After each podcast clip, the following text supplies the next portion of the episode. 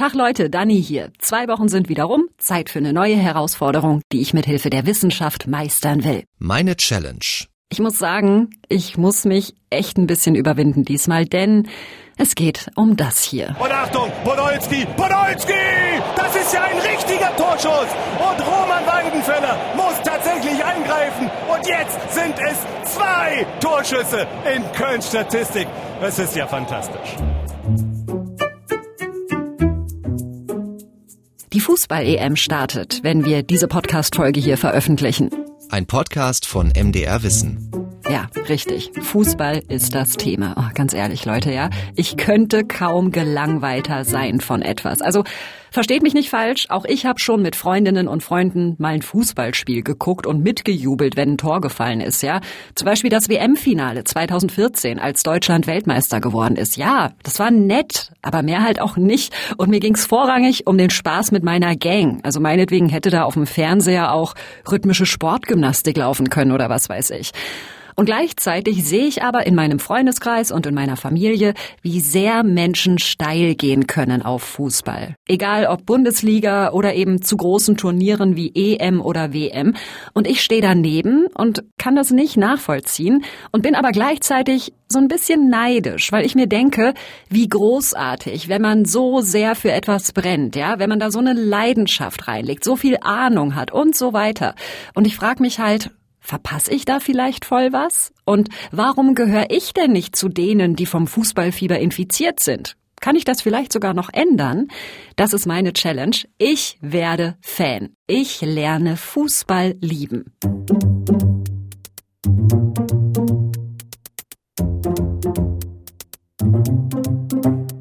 Ich spreche mit Sportexperten, Fanforschern und von wem könnte ich das Fansein besser lernen als von einem eingefleischten Fußballfan? Und deshalb habe ich mir eine Mentorin gesucht. Ich bin Eva Lothar Bohle, bin 23 Jahre alt. Ich komme aus Bielefeld, studiere Medienmanagement in Hannover und war, glaube ich, das erste Mal 2003 im Stadion und bin seit einigen Jahren dann auch stolze Dauerkartenbesitzerin für den Stehplatz und bin Arminia Bielefeld-Fan.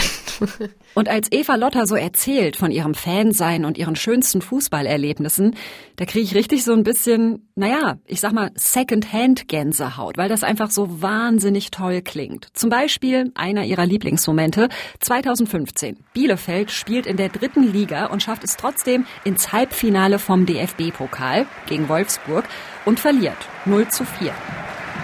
Aber es gab im ganzen Stadion von jedem Bielefeld-Fan da dieses Nö, aber wir feiern jetzt, wie weit wir gekommen sind. Also wir werden hier gerade von der, dieser gegnerischen Mannschaft nach Strich und Faden vorgeführt.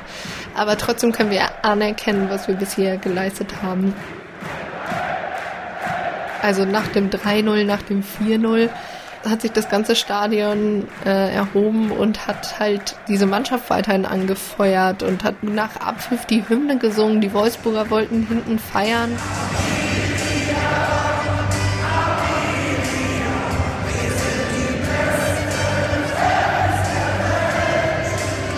Der Kommentator, äh, glaube ich, für, für die ARD hat gesagt, das ist hier eine absolute Gänsehautentzündung, ja, weil das Stadion so gekocht hat, weil einfach, das ist auch so ein Moment, den gucke ich mir immer an, wenn ich traurig bin, dann gucke ich mir das an und denke mir, und darum geht's im Fußball. Das ist so, es ist so viel mehr.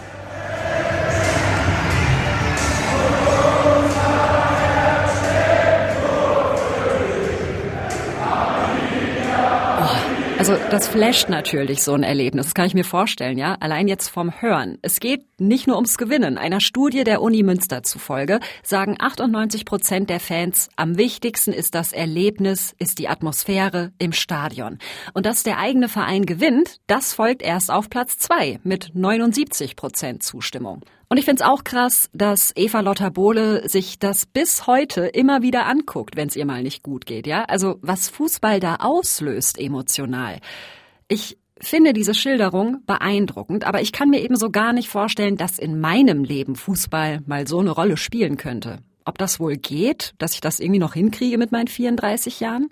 Ja, also auf jeden Fall kann man dieses Fansein für sich entdecken. Ähm, ich glaube, lernen im Sinne von lieben lernen. Also das ist halt, dass man im Hinterkopf haben muss, dass man sich nicht direkt für alle Teile dieses Spiels und dieser Sportart interessieren kann. Das wird einfach nicht funktionieren, sondern man muss sich irgendwas suchen, wo man denkt, okay, bin ich eher der rationale Typ?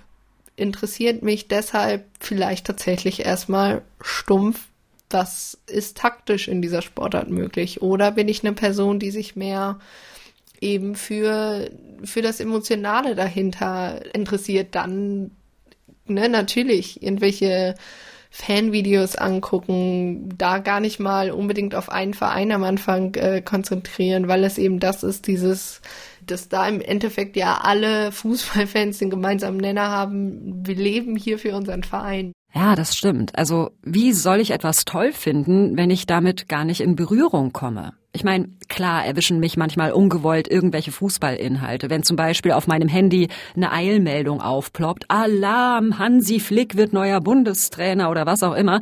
Aber sowas klicke ich dann halt unbeteiligt weg, weil es mir so egal ist. Also erster Punkt auf meiner Challenge-To-Do-Liste, Fußballsachen angucken. Und weil ich, glaube ich, eher für den emotionalen Kram zugänglich bin, hat Eva Lotter mir empfohlen, Zieh dir erstmal so ein paar Best-ofs rein, Dani. Emotionale Momente, Fan-Choreos und so weiter, damit du siehst, was da für ein Gefühlszauber drin stecken kann. Fußball, Emo, ach geil, da kommt schon. Fußball, emotionale Momente. Jawohl. Versuche nicht zu weinen. oh Gott, Alter, das will ich wegen, das will ich wegen Fußball heulen. Ja, gucke ich mir das mal an. Klingt doch vielversprechend. Oh, das ist irgendwie das letzte Spiel von Bastian Schweinsteiger und der heult voll. Oh, Liverpool. Ja, okay. Klar nimmt mich das mit, wenn da Menschen Abschied nehmen oder ein wichtiges Spiel verlieren, Träume platzen, alle heulen. Hallo, ich habe ja auch ein Herz, ja? Und auch dieser Liverpool-Ausschnitt zum Beispiel mit You'll Never Walk Alone, das catcht mich. Es ist eine Wahnsinnsatmosphäre, da heulen Menschen, das rührt mich. In dem Moment, wo ich es sehe, aber dann ist es eben auch vorbei. Und das reicht natürlich nicht, um Fan zu sein. Vielleicht muss ich da noch einen Schritt weiter gehen.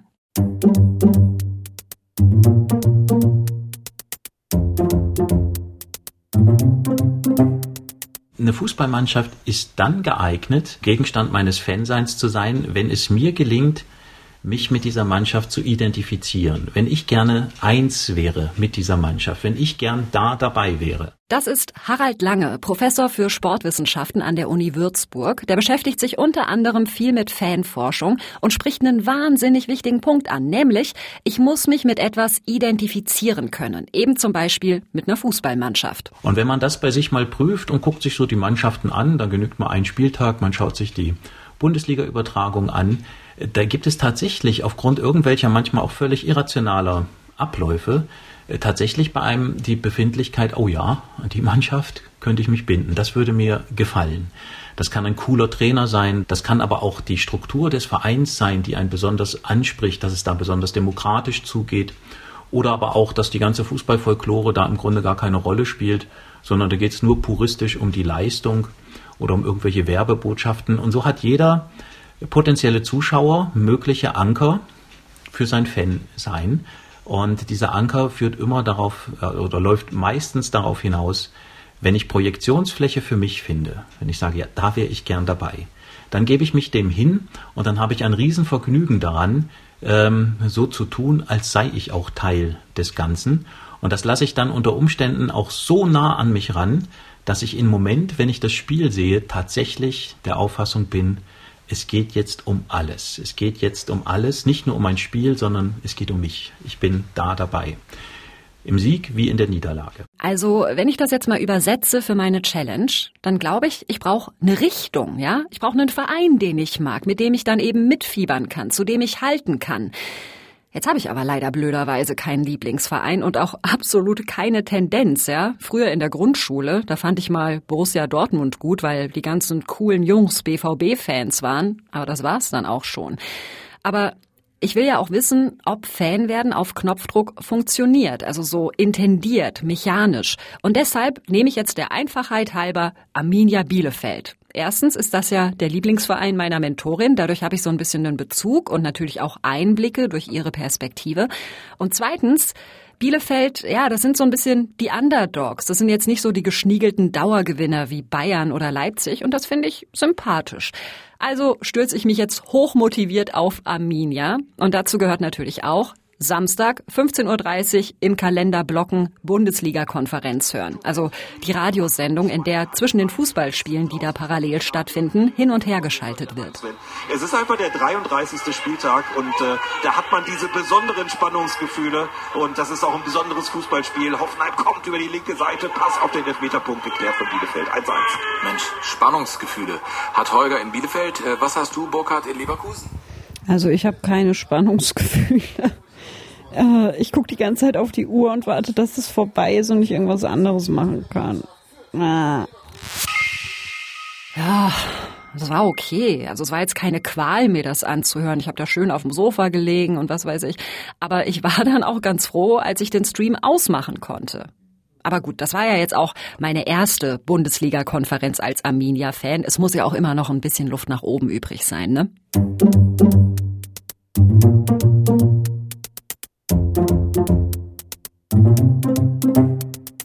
Leute, mir ist natürlich völlig klar, richtiges Fan werden, das passiert nicht, indem man sagt, hu, ich mache jetzt mal eine Podcast-Folge und probiere das mal zwei Wochen aus. Also das ist ja eine sehr grobe, sehr vereinfachte Versuchsanordnung, das weiß ich. Aber den klassischen Weg zum Fußballfan, Sorry, den habe ich halt verpasst. Eva Lotta Bohle zum Beispiel, die ist einfach als Kind von ihrem Vater mit auf die Alm genommen worden. Also Alm, äh, so nennen wir Bielefeld-Fans unser Stadion. Und dann stand ich vor diesem Stadion und das war natürlich so mit fünf schon was Neues für mich. Das hatte ich so noch nicht gesehen. Das heißt, es war schon so mein erstes Erlebnis mit Fußball. Wie gesagt, August 2005, also Sommerwetter. Äh, es ging gegen Rot-Weiß Oberhausen in der zweiten Liga. Standesgemäß hat Bielefeld dieses Spiel verloren. Ich sei ja kein echter Arminia-Fan, wenn man nicht mit einer Niederlage in das Fanleben gestartet ist. Ja, und ähm, ich glaube, ich konnte das damals alles noch nicht so begreifen. Also ich wusste nicht, was was das bedeutet, dass es da Tausende von Menschen mit Fahnen und Flaggen und Trikots gab. Aber ich weiß, dass es mich fasziniert hat. Ich glaube, ich habe größtenteils eher so die Tribünen beobachtet als das Spiel. Ach Mann, also perfekt wäre natürlich, wenn ich für meine Challenge auch ins Stadion und mich mitreißen lassen könnte. Aber das ist im Moment halt leider nicht drin, wegen der Corona-Pandemie. Es muss also irgendwie ohne gehen. Eva Lotta wurde geprägt durch dieses Erlebnis und eben auch durch ihren Vater, von dem sie das Arminia-Fansein sozusagen geerbt hat. Und das ist ganz typisch, dass es so läuft, sagt der Sportwissenschaftler Harald Lange. Da haben Sie schon den Klassiker als Beispiel angeführt, dass eben die Eltern, insbesondere die Väter, bei der nachwachsenden Generation dafür Sorge tragen, dass die dann auch die richtigen Vereinsfarben, also die in Anführungszeichen richtigen Vereinsfarben dann irgendwann mal tragen und auch, dass der, dass das Herz der Kinder irgendwann auch für einen ganz bestimmten Fußballclub schlägt. Bedauerlicherweise oder glücklicherweise, so ist das eben in der Erziehung, kann man aber als Vater und als Mutter nicht alles vorherbestimmen. Es gibt auch ganz viele Beispiele, wo genau das dann nicht passiert, wo dann sogar die Kinder quasi als Opposition zu, zu den Eltern den Konkurrenzverein als ihren Verein entdecken. Interessant ist, dass bei den meisten Fankarrieren das Fansein ganz früh gelegt wird, also die Basis des Fanseins wird ganz früh gelegt, meist in den Kinderjahren, oftmals schon im Grundschulalter. Und dann ist hochinteressant, während alle anderen Themen um uns herum, sei es Beziehung, sei es Religion, sei es Arbeit, Job, Wirtschaft, während die wechseln, bleibt das Fansein in aller Regel konstant. Das heißt, man bindet sich an einen Verein und dann gilt es als verpönt, den Verein jemals zu, zu wechseln. Und das machen wahrhafte Fans definitiv niemals. Das finde ich krass. Fan von einem Fußballverein zu sein, das ist anscheinend die wahre Verbindung auf Lebenszeit. Und das Merkwürdige ist, mein jüngerer Bruder Dennis, der ist Fußballfan von Borussia Mönchengladbach und ich nicht. Dabei kommen wir aus demselben Umfeld, derselben Familie, demselben Dorf, derselben Schule. Wir haben alles geteilt, ja? Und deshalb habe ich ihn mal gefragt, Brudi, woher kam das denn bei dir? Was ist bei dir anders gelaufen als bei mir? Wir waren damals mit unseren Vätern am alten Bögelbergstadion in Mönchengladbach ich persönlich hatte vorher sowas noch nicht gesehen, noch nicht gekannt. Ausverkauftes Stadion mit 34.000 Menschen. Das spiegeln, glaube ich, eins zu eins aus. Ähm, Torjubel, brachial laut. Da hatte es mich persönlich irgendwie gepackt. Seit dem Tag waren die Spieler auf dem Feld meine Helden und ähm, seitdem habe ich mich grundsätzlich für das Thema Fußball interessiert. Das Ganze ist intensiver geworden dadurch. Rückblickend betrachtet hört sich das Ganze natürlich ziemlich einfach an. In dem Moment hätte es vielleicht auch jede andere Stadt oder jedes andere Stadion sein können. Ähm, hätte mich wahrscheinlich so oder so umgehauen. Aber im Endeffekt war das so der, der Funke, der mich zum Fußball gebracht hat. Das ist ja ganz interessant, was Dennis da sagt. Es war dieses Erlebnis, das mich zum Fan gemacht hat und das hätte theoretisch auch mit einem völlig anderen Verein passieren können. Also da hat der Zufall mit reingespielt. Aber trotzdem, warum hat es dieses Schlüsselerlebnis bei meinem Bruder gegeben und bei mir nicht? Vielleicht kann mein Papa mir das ja beantworten. Der Dennis hat Fußball gespielt, wahrscheinlich weil der Papa auch Fußball gespielt hat. Und du hast kein Fußball gespielt, weil du ja lieber mit Barbie, Puppen und Petrahäuser halt gespielt hast und mit Polly Pocket. Da ist nie die Idee dazu aufgekommen, dass du Fußball spielen würdest. Du hattest es eher mit Puppen. Ja, und das war's. Ja, am Ende ist es anscheinend auch immer noch ein Jungs-Mädchen-Ding. Wir werden geprägt durch unser Umfeld und diese Prägung besteht, oder bestand zumindest, als ich klein war, immer auch noch aus Klischees. Die Jungs, die spielen mit Autos, die spielen Fußball und die Mädchen spielen mit Puppen. Das zeigt sich auch, wenn man sich anguckt, wer so ins Stadion geht. Laut Harald Lange sind das nur ein Drittel Frauen und zwei Drittel Männer. Was aber ja nicht heißt, dass ich nicht auch als Frau Fußballfan werden kann. Also theoretisch jedenfalls.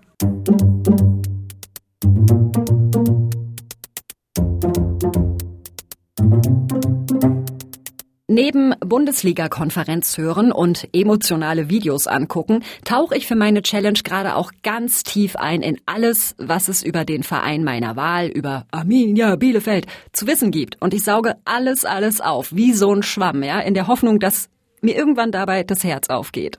Mhm. Kader, Mannschaftsmitglieder. Oh, und hier die Hymnen des Vereins. Sowas, sowas interessiert mich ja immer sehr. Arminia, wie schön sind deine Tore von Werner Tenberg. Oh, da höre ich direkt mal rein. So.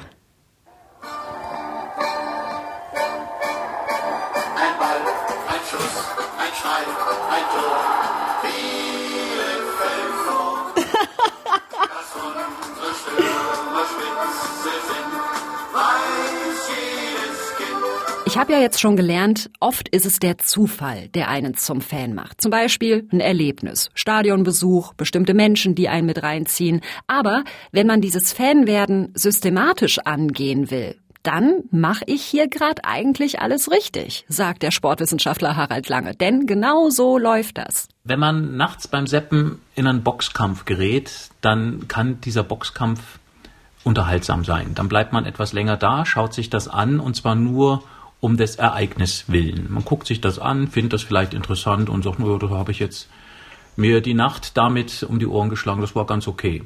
Wenn man dann am nächsten Morgen überlegt und denkt sich, wer war das eigentlich? Man recherchiert mal nach und findet dann plötzlich in der Biografie dieses Boxers, der da gewonnen oder verloren hat, irgendwas Spannendes, Interessantes, dann fängt es an, dass sich so eine leichte Bindung aufbaut. Und wenn man dann den Wunsch hat, den nächsten Kampf von diesem Boxer zu sehen, dann ist man auf dem Weg, Fan zu sein. Fan werden funktioniert also wie so eine Spirale, könnte man sagen, ja? Es gibt einen Impuls, der dazu führt, dass ich mich weiter in die Materie reinfuchse, dass ich Hintergründe recherchiere und so weiter. Und das wiederum führt dazu, dass ich das, was zum Beispiel bei einem Arminia-Spiel passiert, dann besser einordnen kann. Ich kenne die Namen der Spieler, ich kenne die Trainer, was auch immer. Und so bildet sich in meinem Kopf nach und nach ein Netzwerk aus Wissen und aus Gefühlen, das wiederum mein Interesse verstärkt. Also im Idealfall. Das ist mir ja auch nicht fremd, so ganz grundsätzlich. Ich bin ja auch Fan, ja? Halt nur nicht von einem Fußballverein, sondern bei mir sind es dann eben Bands, Autorinnen und Autoren, die ich abfeiere. Aber die Mechanismen dahinter, hinter diesem Fanwerden, das sind doch wahrscheinlich die gleichen, oder? Im Grunde kann man es auf alle anderen Fankulturen auch umlegen und übertragen. Wobei ich glaube, dass je nach Gegenstand, also sei es jetzt Musikfan, Kunstfan, es gibt auch Produktfans, also von bestimmten Automarken oder von bestimmten Biersorten oder Erfrischungsgetränken äh, bis hin zu Fußballfans, bringt der Gegenstand schon mal so ein paar Besonderheiten und auch Traditionen in das Fansein mit hinein.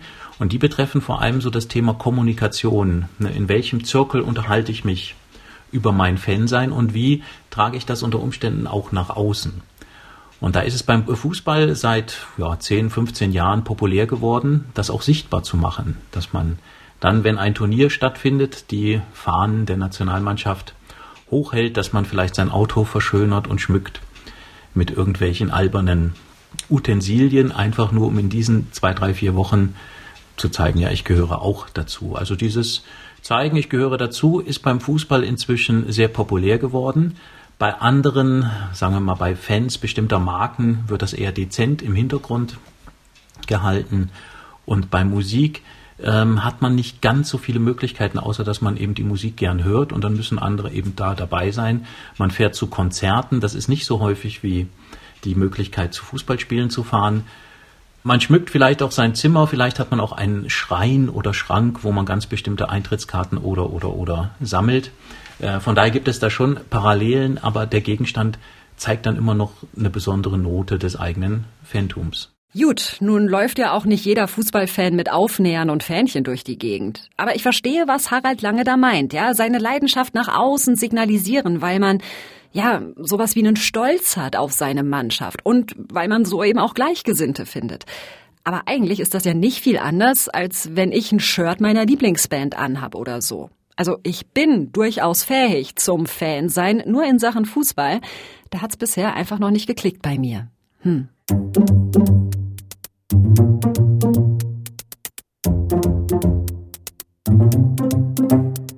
Und dabei lunze ich schon ganz vorsichtig in Richtung Challenge-Finale. Ich bin gerade ungefähr bei der Hälfte meines Selbstversuchs, pumpe wirklich täglich irgendeinen Fußball-Content in mich rein und das Finale wird der kommende Spieltag, der letzte Bundesligaspieltag.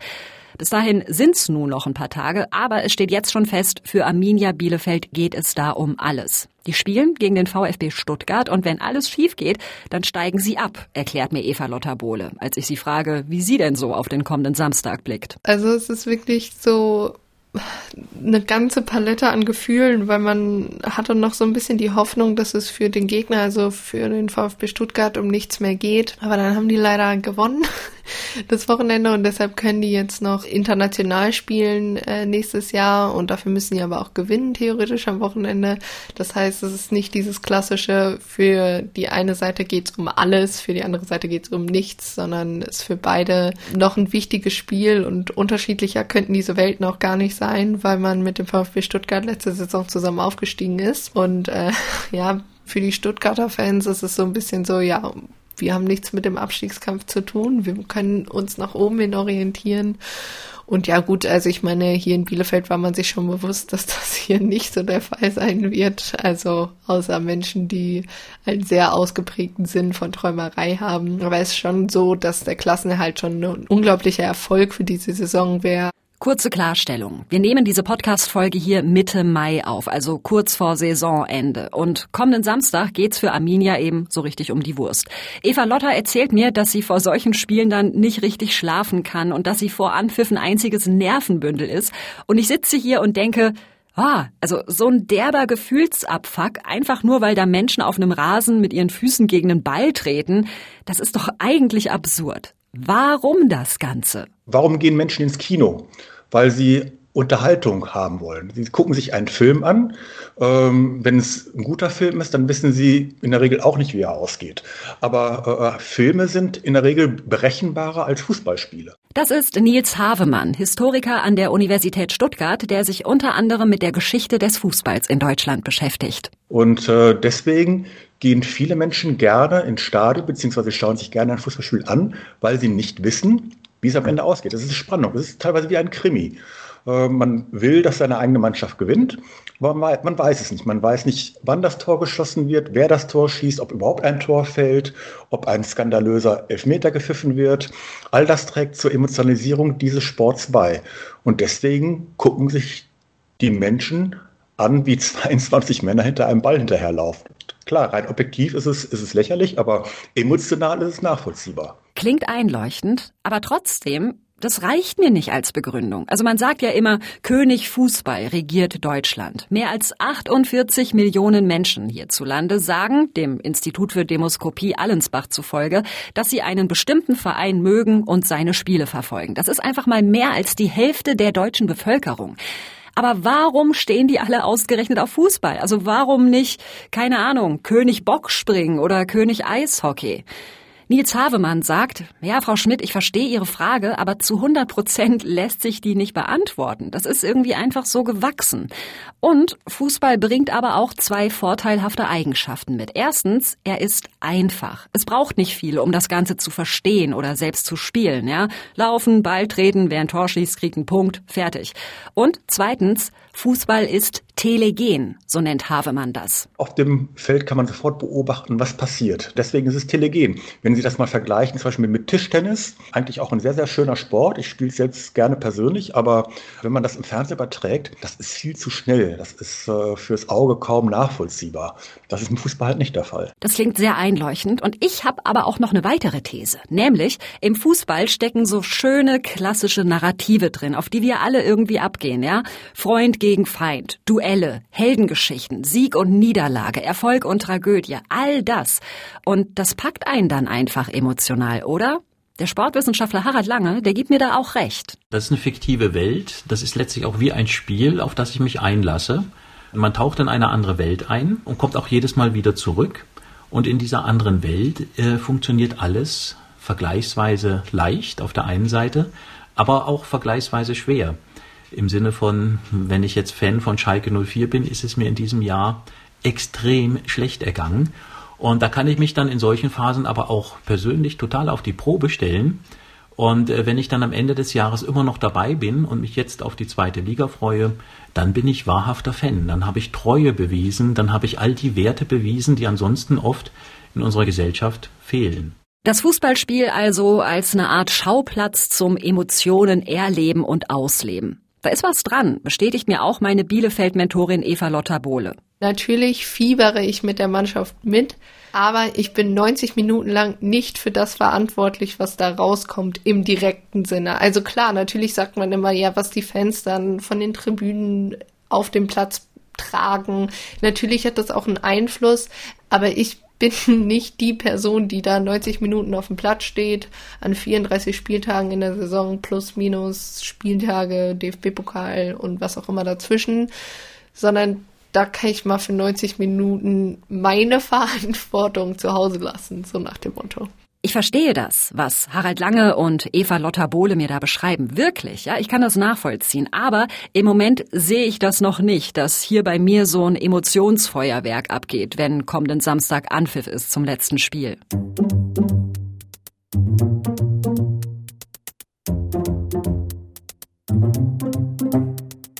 brauche, glaube ich, mal ein Erfolgserlebnis, ja. Eins, das mir zeigt, dass es was gebracht hat, dass ich mich seit Tagen versuche, in diese Fußballwelt reinzugraben. Also verabrede ich mich mit meinem alten Freund Philipp Weiskirch. Der ist selbst Fußballjunkie und auch noch Sportreporter beim MDR. Und der sagt, Dani, lass uns doch mal testen, wie tief du es schon in die Materie reingeschafft hast, mit einem kleinen Quiz. Und ihr könnt ja mal mitraten. Wer war der erste Fußballweltmeister? Was? Wer weiß das denn? Ich weiß noch nicht mal, wann die erste Fußballweltmeisterschaft war. Das sage ich dir, 1930. 1930? Ja. Ich sage jetzt einfach irgendwas. Argentinien. Oh, sehr knapp. Uruguay, okay. also das Nachbarland. Mhm. Jetzt ist, das ist schwierig, das äh, hätte ich ehrlich gesagt auch nicht gewusst. Ähm, Manche Leute halten Fußball für eine Sache von Leben und Tod. Ich kann Ihnen versichern, es ist sehr viel wichtiger. Wer prägte diesen Spruch? Oh Gott. äh. Sehr schwer. Nee, also kannst du, glaube ich, eigentlich nicht wissen. Ähm, das war Bill Shankly, der war in den 60er und 70er Jahren Trainer beim FC Liverpool. Diesen Namen ich noch nie gehört. Ich sag dir gleich noch, warum ich die Frage ausgewählt habe. Mhm. Aber wir sind schon thematisch beim FC Liverpool. Welchen Song singen die Fans des FC Liverpool vor jedem Spiel? Du kennst sie nicht aus, sagst du? Ja, auch. Ey, wir hören jetzt hier fast auf. Das ist die letzte Frage. Dann hast du den Jackpot. Wo steht das größte Fußballstadion Europas? Ist das in Barcelona? Sehr gut. Ja! 50 Prozent richtig. Ich finde, das ist kein schlechter Schnitt. Also vielleicht bin ich ja doch nicht so weit vom Status Fußballfan weg, wie ich irgendwie dachte. Und Philipp und ich, wir schnacken dann auch noch so ein bisschen weiter, wo ich schon mal da bin, über Fußball, über die Challenge, die ich gerade mache, welche Vereine wir gut finden. Und dann kommen wir auch auf das Thema Europameisterschaft und darauf, was für riesige Events das heute eigentlich sind und wie viel Kohle da auch einfach zirkuliert in diesem ganzen Geschäft. Das ist was, was immer krasser wird. Also das ist ja mit der Fußballsituation von vor, sagen wir mal, 20 Jahren überhaupt nicht zu vergleichen. Da gab es nicht diese Ablösesummen, da gab es auch noch nicht diese Summen für die Übertragungsrechte. Also da ist der Bogen schon ganz schön gespannt und ich kann mir tatsächlich vorstellen, dass diese Blase dann auch wirklich mal platzt, weil das den Leuten einfach zu viel ist. Also dass sie dann mit diesen Summen auch nichts mehr anfangen können. Ja, das stimmt natürlich. Fußball ist nicht nur Drama, Sportromantik und Vereinstreue, sondern Fußball ist natürlich auch ein Riesengeschäft. Allein diese Zahlen, wenn es zum Beispiel um den Transfermarkt geht und da 222 Millionen Euro für den Spieler Neymar gezahlt werden. Das macht die Sache für mich so ein bisschen unsympathisch. Man kann das auch nicht ignorieren, sagt der Historiker Nils Havemann. Aber manche Fans tun's trotzdem. Die Fans haben ja gemein eine etwas naive Vorstellung von ihren Vereinen. Die gehen ja mal davon aus, dass ähm, die Spieler und, und, Trainer, die beim Verein dann tätig sind, das Ganze aus äh, Herzensangelegenheiten machen, dass sie sich vollkommen mit ihren Verein identifizieren. Aber ähm, irgendwann muss man erkennen, dass das für die Spieler, für Trainer, auch für Manager ein Beruf ist, wie für jeden anderen auch, und de dementsprechend die Identifikationen nicht vorhanden sind. Deswegen äh, wechseln die Spieler vielleicht mal nach zwei, drei Jahren, erpressen teilweise auch ihren Wechsel herbei, weil sie woanders mehr Kohle bekommen können. Und das widerspricht natürlich der nostalgischen Einstellung, die viele Fans haben. Auf mich wirkt diese ganze Geldkiste abtörnend, ja, und auch unangemessen. Warum kriegt ein Sportler, der gegen den Ball tritt, riesige Gehälter, während zum Beispiel Pflegefachkräfte zu Durchschnittslöhnen ackern müssen? Also, ja, es erscheint mir einfach nicht fair. Aber tatsächlich sind wir seit einigen Jahren in einer Phase, in der sich der Profifußball immer mehr um Geld und Vermarktung dreht, sagt der Sportwissenschaftler Harald Lange. Und das führt dann letztlich auch dazu, dass sich viele abwenden. Aber durch die Faszination des Produkts Profifußball wenden sich auch immer wieder neue Menschen zu. Und deshalb verändert sich eben diese Fankultur. Und nach meiner Beobachtung ist es eben so, dass so die traditionellen, sagen wir mal, eingefleischten Fanszenen als solche sich zusehends abwenden und die Massen, die jetzt so ins Stadion strömen, die werden mehr und mehr von den Menschen eingenommen, die so ein bisschen gebunden sind und es ganz schick finden, äh, im Fußball so dabei zu sein. Jetzt könnte man ja sagen, und das fällt mir als Außenstehende natürlich auch nicht schwer, na macht ja nichts. Dann ist Fußball eben ein ganz normales Freizeitvergnügen, wie ein Besuch im Kino oder ein Konzert. Aber, sagt Harald Lange, das ist zu kurz gedacht, denn langfristig heißt das nicht nur, dass dann einfach andere Leute im Stadion stehen, sondern dass auch das Fußballerlebnis selbst sich verändert. Die Fans der Nationalmannschaft, die sind seit einigen Jahren organisiert im sogenannten Fanclub Nationalmannschaft, der quasi eine Unterabteilung der DFB Vermarktungsstrategie darstellt. Das heißt, man muss Mitglied im DFB Fanclub Nationalmannschaft sein, um die Option auf Tickets zu bekommen. Also man kann nur Karten kaufen, wenn man dort Mitglied ist. Man muss sich da registrieren lassen, seine Daten angeben, wird von Werbung und Merchandising zugeschüttet, ist quasi ein organisierter Fan unter dem Dach des DFB. Wenn man zu Länderspielen geht, da gibt es keine Choreografien, die die Fans in Eigenregie, eigenfinanziert, unabhängig und frei einstudiert haben, sondern da sind professionelle Animateure am Werk, die dann die Massen unterhalten und auffordern, nimmt mal die Klatschpappen und jetzt klatscht ihr, jetzt seid ihr ruhig, jetzt macht ihr das. Und man gibt sich dann als sogenannter Fan-Nationalmannschaft dem hin oder auch nicht und macht da dann einfach mit. Ja, das ist eine Entmündigung von Fankultur, eine Aushöhlung von Fankultur, wie wir sie in den letzten 100 Jahren im deutschen Sport noch nicht gesehen haben. Es ist also was ganz Einzigartiges, was, solange die Nationalmannschaft erfolgreich war, kaum jemandem aufgefallen ist. Da war immer irgendwie Stimmung. Man hat auch nicht verstanden, weshalb da eine Stimmung war. Ich selbst war mal in Hannover bei einem Länderspiel Deutschland gegen Nordirland. Und da ist es den nordirischen Fans gelungen, die deutschen Fans, die zu Zehntausenden da angereist waren, in Grund und Boden zu singen mit ihrer leidenschaftlichen, selbstbestimmten Fankultur.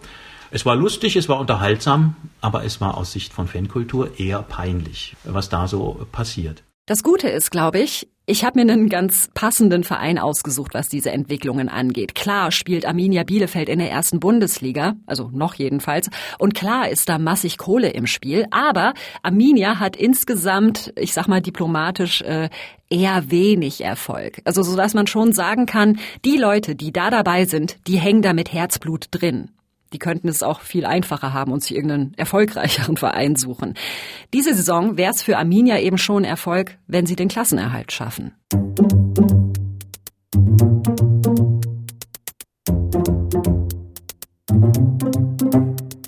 Und der finale Spieltag, der steht jetzt an. Samstag 15.30 Uhr Bundesliga-Konferenz. Bremen, Köln und Bielefeld kämpfen gegen den Abstieg. Bielefeld spielt gegen den VfB Stuttgart. Und ich bin so ein bisschen gespannt, aber aufgeregt oder so bin ich null. Tor für den VfB und es ist natürlich Nein. dieser 2-Meter-Mann Kalajdzic, der abstaubt. Drei Meter vorm Tor. Nachdem Massimo sich super durchgetankt hat durch die Bielefelder Abwehr, rechte Seite geht Es ist nicht langweilig. Stuttgart schießt ein Tor, das dann aber nicht gegeben wird wegen Abseits und dann zweimal hintereinander Treffer für Arminia. Ja! Bielefeld mit der 1 zu 0 Führung. Oh. Fabian Klos mit dem Treffer in Richtung Klassenerhalt. Bielefeld mit dem Riesenschritt und verärgerte Stuttgarter. Krass, ich hatte gerade so einen kleinen Gänsehautschauer. Krass. Also, wir gehen weiter nach Bremen. Durch den Sieg schafft es Arminia Bielefeld tatsächlich in der ersten Bundesliga zu bleiben. Das war ja das große Ziel. Und ich bin zufrieden, als ich den Stream ausschalte. Ich habe mich auch gefreut, als die da ihre Tore gemacht haben, aber mehr eben auch nicht. Also es ist ein bisschen so, als wenn ich einen mittelmäßigen Film geschaut hätte, ja? Währenddessen war es okay, aber danach ist es auch schnell wieder vergessen. Und wenn ich das vergleiche damit, wie meine Mentorin Eva Lotta Bohle den Tag erlebt hat, dann bin ich echt ein gefühlskalter Klotz gewesen. Sie hat das Spiel von zu Hause aus geguckt und war per Gruppenchat mit ihrer Fußballfan-Gang zusammengeschaltet. Ich hatte Bremen-Fan mit in diesem Call. Ich wollte nicht so überschwänglich jubeln, aber zu dem Zeitpunkt war es dann auch einfach ja, unbändige Freude, dass man es tatsächlich geschafft hat. Also ich muss ehrlich sagen, es gibt Zeitpunkte, da realisiere ich das nicht bis heute. Also bis heute noch nicht so richtig, dass wir tatsächlich drin bleiben. Aber es ist echt verdient und ich gucke mir immer wieder jetzt Videos aus der Kabine an, die Pressekonferenz, das, äh, wo dann der obligatorische Biersturm kommt, könnte man sagen. Krass. Also das sind einfach so derart andere emotionale Höhen, von denen Eva Lotter da erzählt. Da bin ich meilenweit von entfernt. Ich glaube, ich muss sagen, ich habe diese Challenge nicht geschafft. Fußball lieben lernen, Fan werden und all das innerhalb weniger Wochen. Nee, das hat nicht hingehauen. Und als ich mich gefreut habe über die Tore von Bielefeld und über den Klassenerhalt, da war das auch ein Stück weit einfach so ein Second-Hand-Freuen, ja, von wegen, boah, wie schön für Eva Lotta und für ihre Crew, dass die jetzt feiern können. Ohne diesen Kontakt wäre es mir, glaube ich, komplett Wumpe gewesen. Sorry, aber Fußball lässt mich einfach nach wie vor kalt und ich werde entsprechend auch bei dieser EM nicht mitfiebern. Fan werden auf Knopfdruck, können wir festhalten, das geht einfach nicht, sondern das ist etwas, das wächst, ja, oft aus einem zufälligen, ungeplanten Moment heraus. Die Leidenschaft für etwas, die ist am Ende einfach nicht berechenbar. Das sieht man ja auch daran, dass selbst die Wissenschaft auf einige Fragen keine klaren Antworten hat. Zum Beispiel, warum ausgerechnet Fußball in Deutschland so populär ist.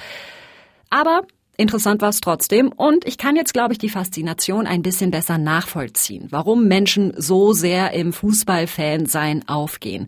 Das Emotionale, das Gemeinsame, das Mitfreuen und Mitleiden, die Treue zu einem Verein, das sind ja alles voll schöne Beweggründe.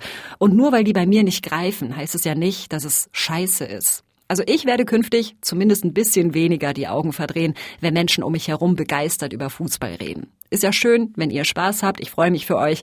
Aber ich muss da ja nicht mitmachen.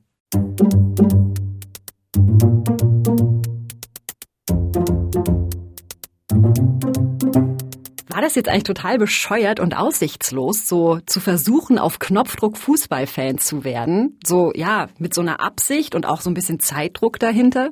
Vielleicht seid ihr ja selber Fußballfans und habt gerade die ganze Zeit die Augen verdreht, von wegen, ah, wie bescheuert ist das denn? So geht das nicht. Oder, nein, was macht sie denn? Dann muss sie das doch ganz anders angehen. Das würde mich extrem interessieren, wie ihr das seht. Schreibt uns gerne eine E-Mail an challenge.mdr.de. Das ist auch die Adresse, falls ihr sonst Lob Lob habt oder Kritik oder eine Nachfrage oder eine Idee, welche Challenge ich als nächstes machen soll. Diese Folge hier, die habe ich gemacht zusammen mit Angela Fischer und Carsten Möbius. Und die nächste Ausgabe, die kommt wie immer in zwei Wochen auf challenge.mdr.de in der ARD Audiothek auf Spotify, Apple Podcasts oder wo auch immer ihr eure Podcasts hört. Bis dahin. Tschüss. Das war Meine Challenge, ein Podcast von MDR Wissen.